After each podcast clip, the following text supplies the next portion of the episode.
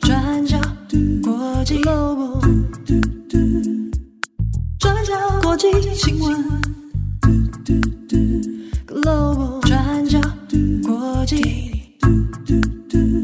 Daily Podcast。Hello，大家好，欢迎收听 UDN Global 转角国际 Daily Podcast 新闻，我是编辑七号，我是编辑木仪，今天是二零二四年二月二十一号，星期三。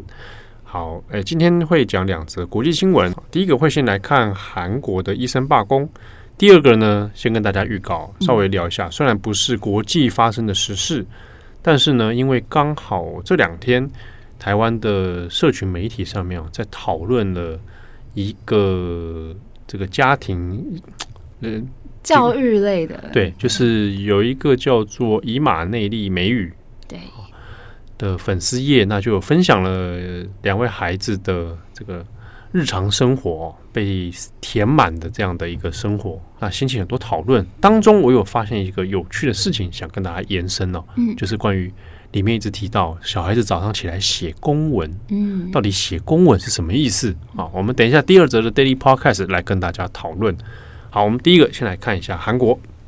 好，这几年来，韩国政府考量到韩国人口快速高龄化，那担心说未来在长照等等这些领域的开销会对医疗系统带来越来越沉重的负担，对医师的需求也更加的迫切，所以政府计划韩国的医学院从二零二五年开始，医学生招收人数要增加两千个名额，那比目前每一年只招收三千名医学生的这个名额增加了百分之六十五。那韩国政府是认为说，如果现在不采取行动，预计到了二零三五年，医生会短缺一万五千名。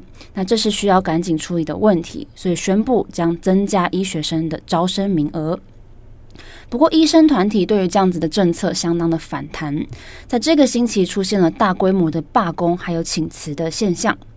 那参加抗争的医生们，他们是认为说，大幅扩增医学生招生的名额，除了会有损医疗教育跟训练的品质，未来医疗服务的品质也会大大的受到影响。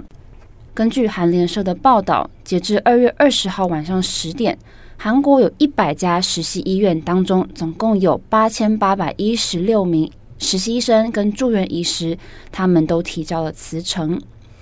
那如果我们看韩国实习住院医师的总人数，总共是一万三千人左右，其中有高达百分之九十五的比例在刚刚提到的这一百家医院当中工作，而这次请辞的比例占实习住院医师总人数的百分之七十一点二。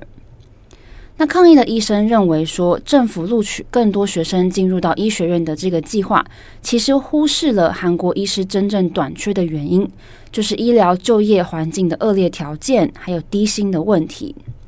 那在前线的医师也表示，医生短缺的问题并不在于整个医师行业当中，而是仅限于紧急专科等等这些在最前线，然后工作条件也最恶劣的领域。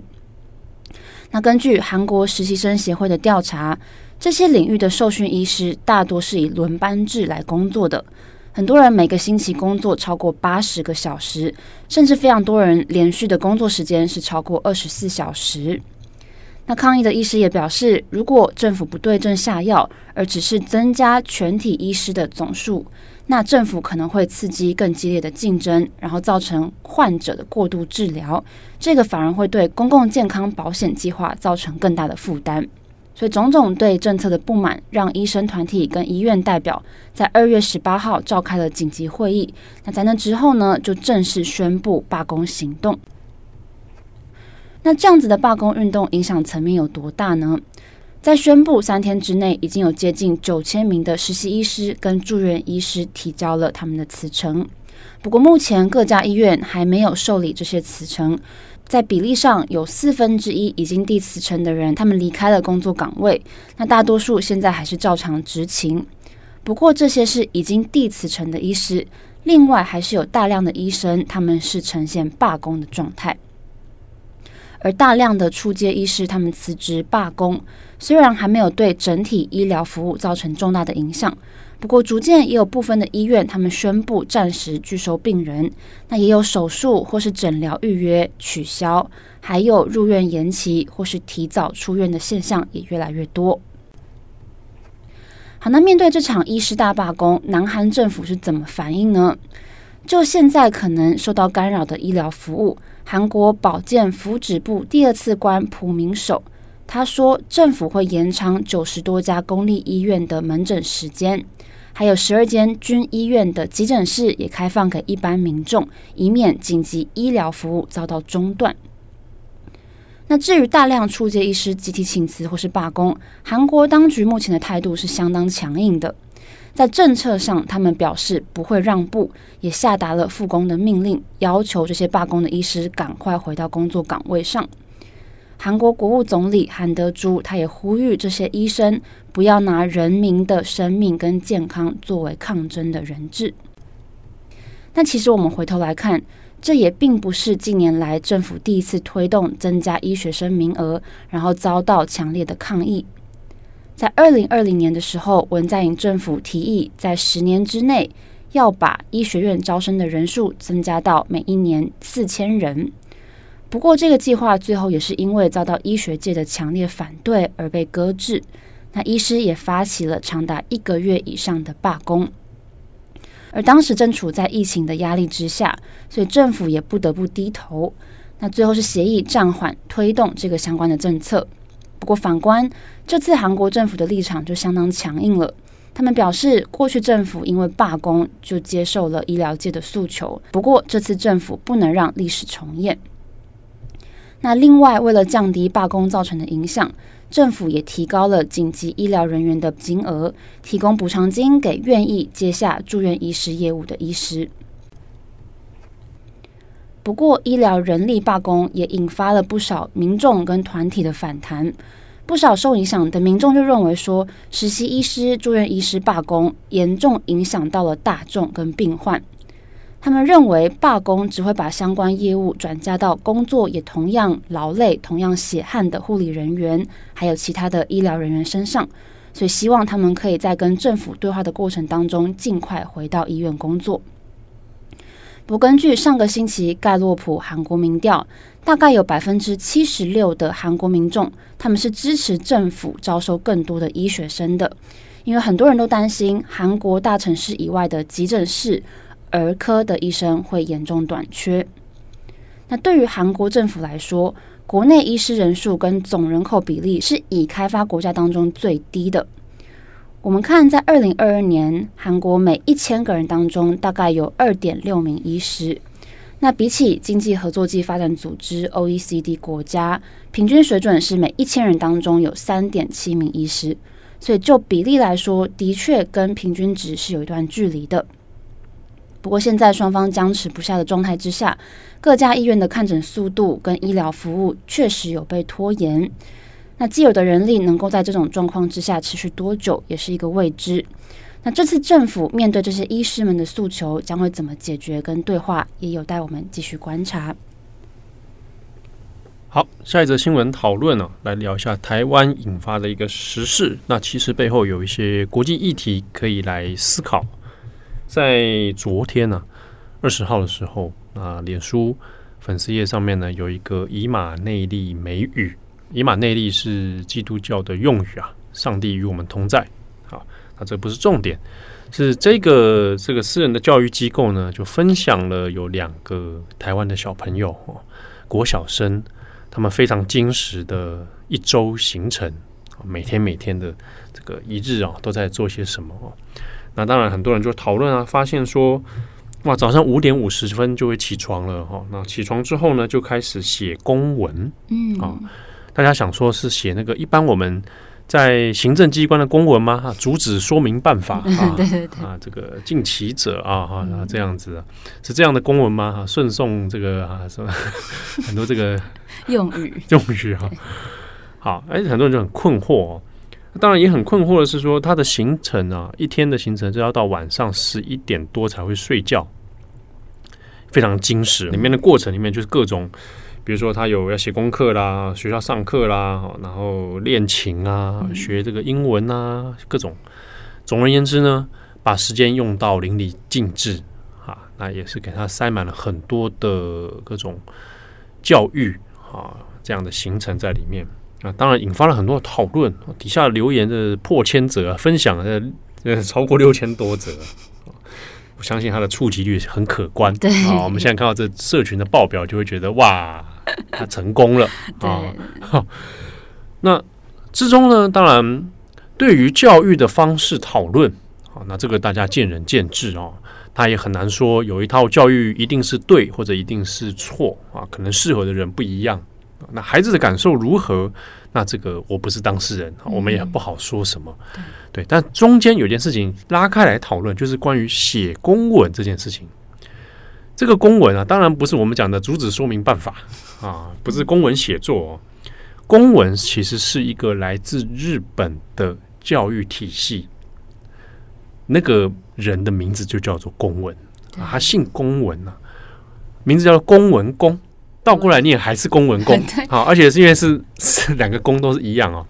公就是公平的公啊，文章的文啊，公文公三个字。对，一位男性。对，库蒙，好，库蒙托鲁，好，他的原文的名字是这样子啊。公文公，我想要特别来介绍一下这个背后的一些概念跟教材哦，是怎么一回事啊？那用在这件。这个以马内利美语上面又有一些蛮微妙的变化，嗯，这边就可以拉出来谈一下，简单跟大家聊哦。公文公先生呢，他是日本人，出生于一九一四年，那个时候还是大正时期哦。那公文公他是高知县人哦，其实家里是农家出身啊。不过呢，他自己哦，其实学业能力还不错，当时是考上了大阪帝国大学的数学科，嗯啊，其实来讲就是数学系毕业啊。一九三六年那个时候是战前了哈，那他从大阪帝国大学的数学科啊毕业了，那隔年呢就收到这个召集令，好，他就从军去了哈。那当然这个战况也随着这个日本的侵略的越来越扩大，后来呢他是调去了满洲国，所以呢公文公他其实在满洲国啊这个当过兵啊。满洲国就是当时的被中被日本占领的中国东北啊，中国东北这里。好，那后来一九四零年他就回到日本本土哦。那这过程当中哦，因为他也是算是高学历啊，在军中里面呢，他有变成在教导哈呃一些军人学业方面的这个知识啊，也包也包含教数学啊等等啊，大部分就在。军中做这样的勤务，那直到战争结束啊，那他也回到了教育现场啊，去担任教师啊。那这是公文公主要的一个年轻时期的经历哦。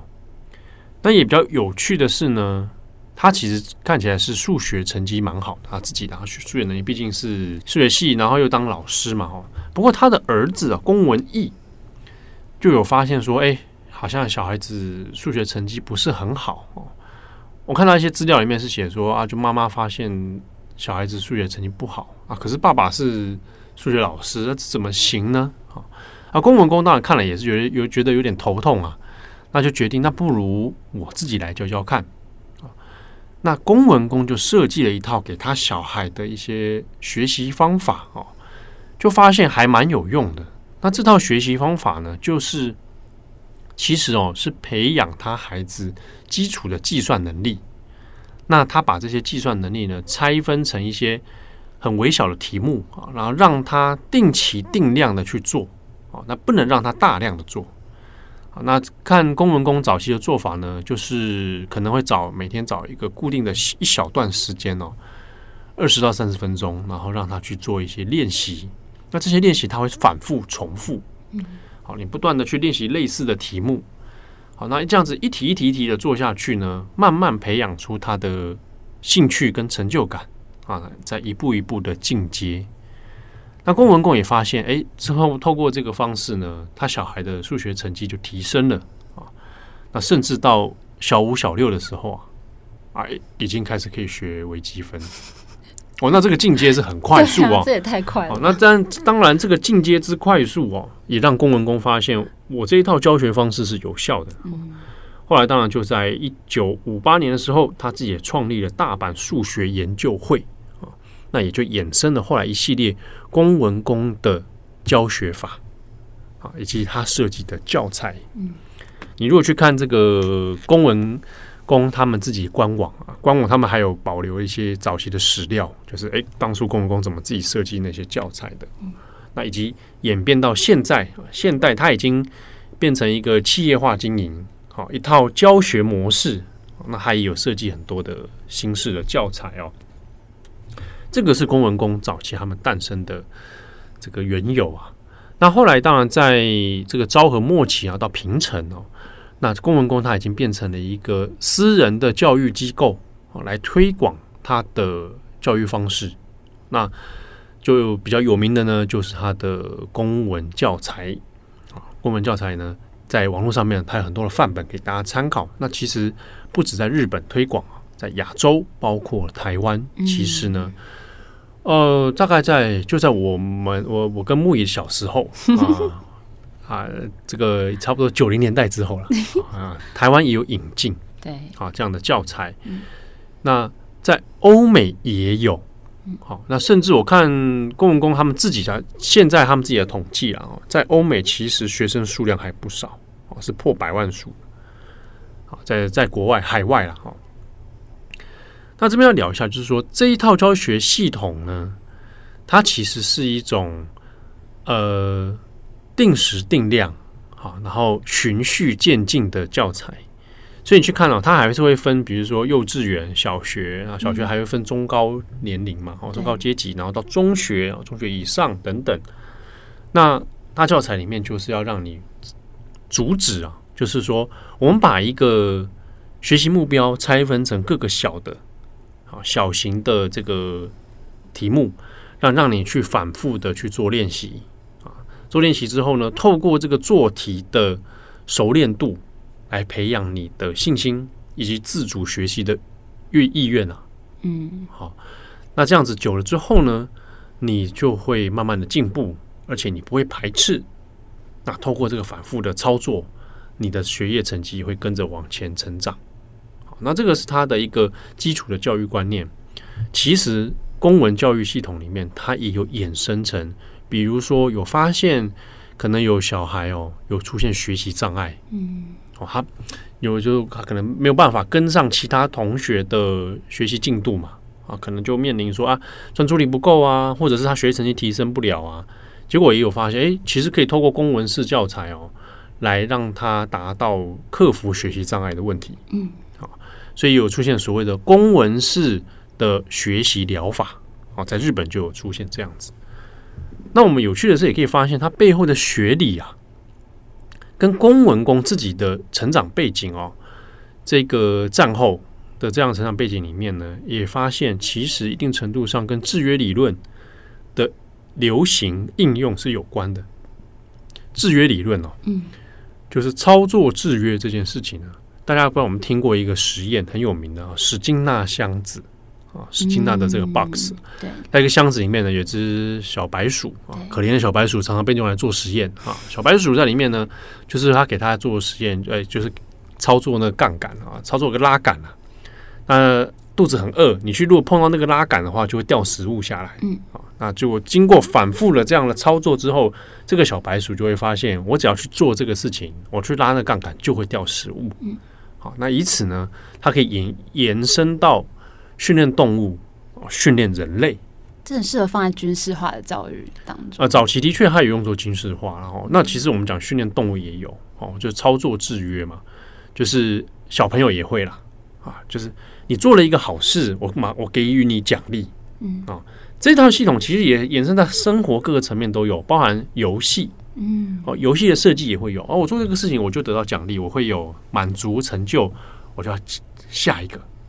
一直一直下一个这样子，好，那这个是史金纳箱子哦，那这跟那个巴夫洛夫的狗不太一样啊。然后、嗯、那个就是那个听到铃声就流口水，嗯，是另外一个。对，那个是巴夫洛狗，是不是这个公文式教育？哈，巴夫洛狗，巴夫洛夫的狗是我。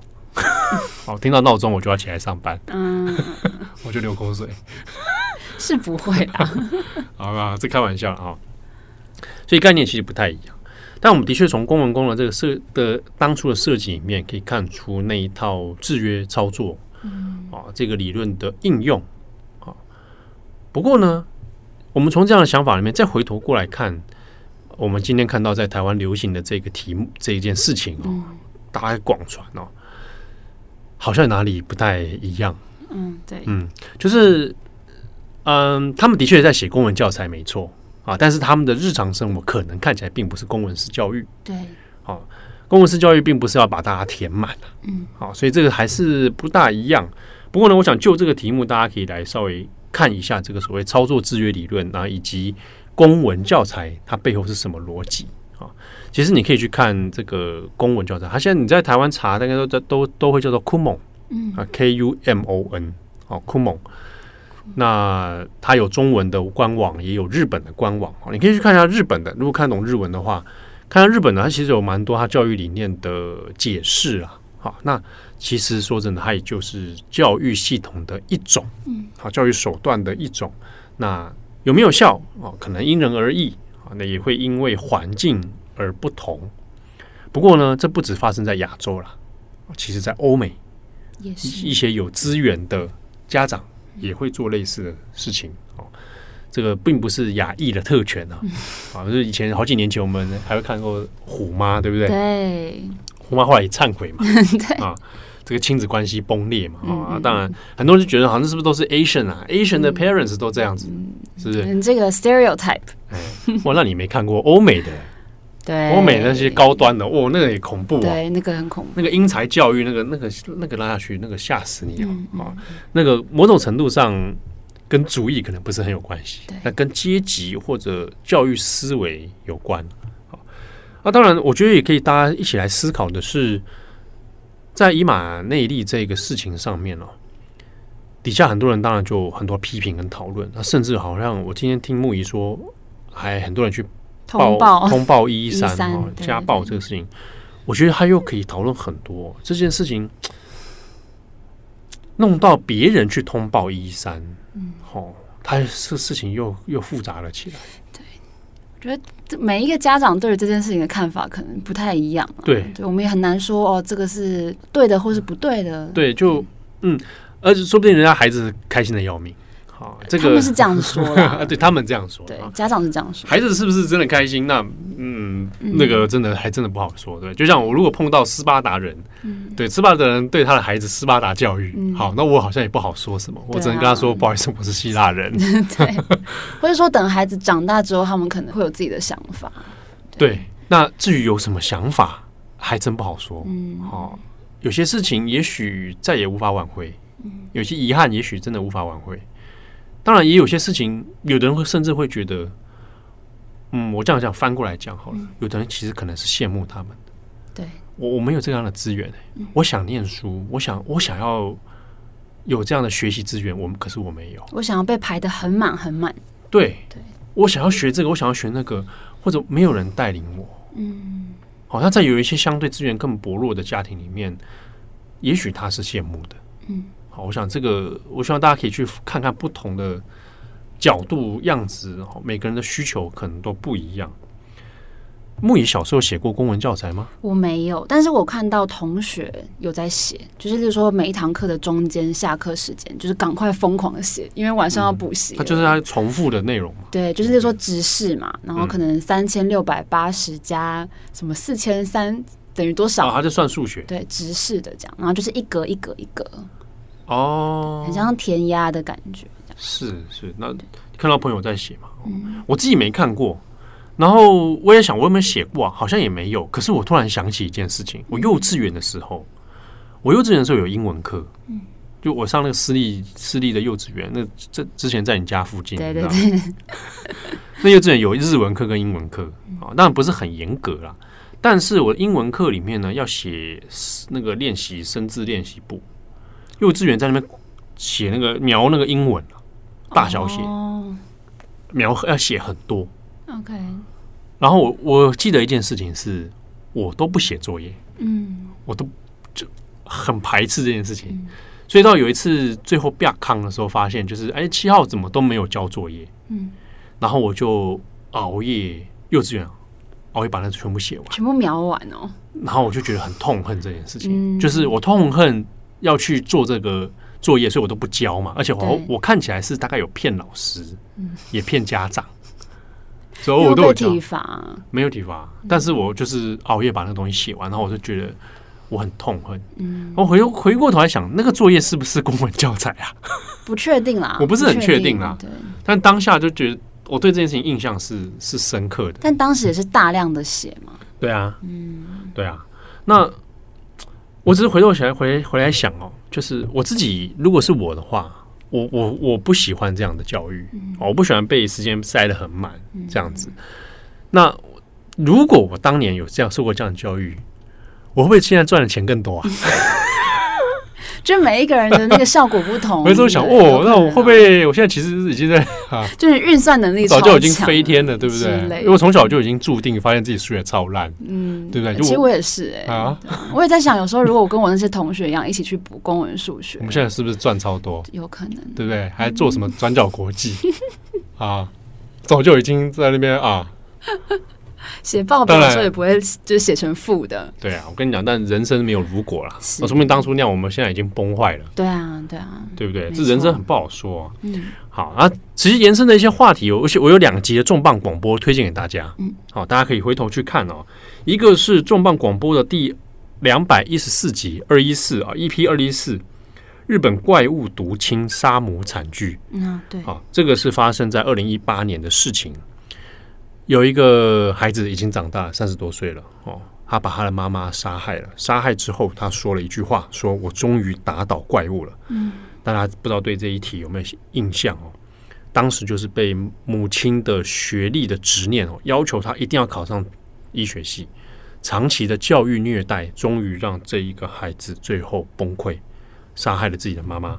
这当中延伸到了很多关于日本升学压力以及所谓的毒亲。有毒的毒，双亲的亲的这个概念哦，这是一个亲子的悲剧。好，那谁才是有错的那一个人？很值得讨论啊！这一集两百一十四集怪物毒亲，大家可以参考。第二个是你如果对于数学教育有兴趣啊，我们还有两百四十四集对，啊，鸡兔同笼的社会正义，美国教育的数学课战争之乱。哦，这集很有趣。好，谈加州的新课纲啊，数学。到底怎么学比较好？很多人就会想到那个建构式数学。对，我就是建构式数学的年代，真的、哦，难怪你比我聪明。就是圈苹果啊，就不是那种九九乘法表啊的那种。你刚才唱什么？我我也没唱过这种歌啊。那这个数学课战争、数学课之乱哦，非常有趣啊，因为它导入了关于到底什么叫做怎么样学数学。那美国的课纲到底在想什么？嗯，啊，为什么还要变成谈论社会正义的问题哦？大家可以来看看那个数学课纲的事情哈，非常有趣。那当时我们有访问到的是 Yvonne，他在哈佛做研究员。那他的专长其实要讨论的就是孩童的数学教育。好，我可以来看看日本的亚洲的教育方式跟美国的教育方式到底差在哪里。嗯，这两集也推荐给大家。好，希望今天这一节讨论帮助大家，也可以诶。有一些想法，对。如果你对这一个题目啊，你对以马内利有些想法，嗯，好，那欢迎来跟我们分享，或者诶，自己是不是有经历过这样的教育？你自己的感受是什么？还是我们开一个，哎，问卷调查吗？我这不是开一个什么法利赛美语？或是说，如果你现在正在写公文数学，诶，小朋友们，right now，对，你们也可以来跟我们分享你们的想法。对啊，会不会他排的那个时间表里面有一个早上几点到几点要听转角国际？哎，那这个整个表就成立了。怎怎么这样子啊？好坏啊！我跟你讲，那个家长们啊，嗯，给孩子哦，每天里面要排，记得排 daily podcast 啊。好好，我们一集大概就这么长嘛，就这么长，对不对？配个早餐多长？今天这一集快三十分钟了。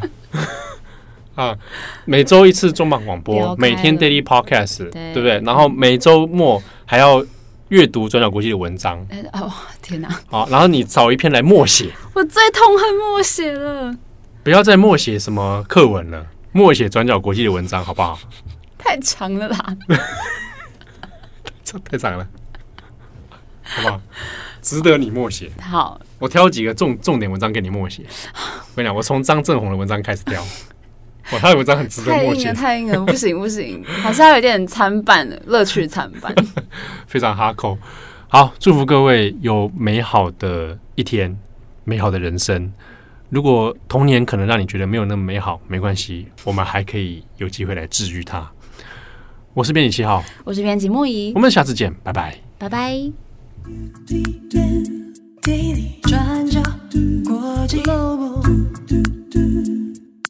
转角国际新闻。Global Daily Podcast 新闻。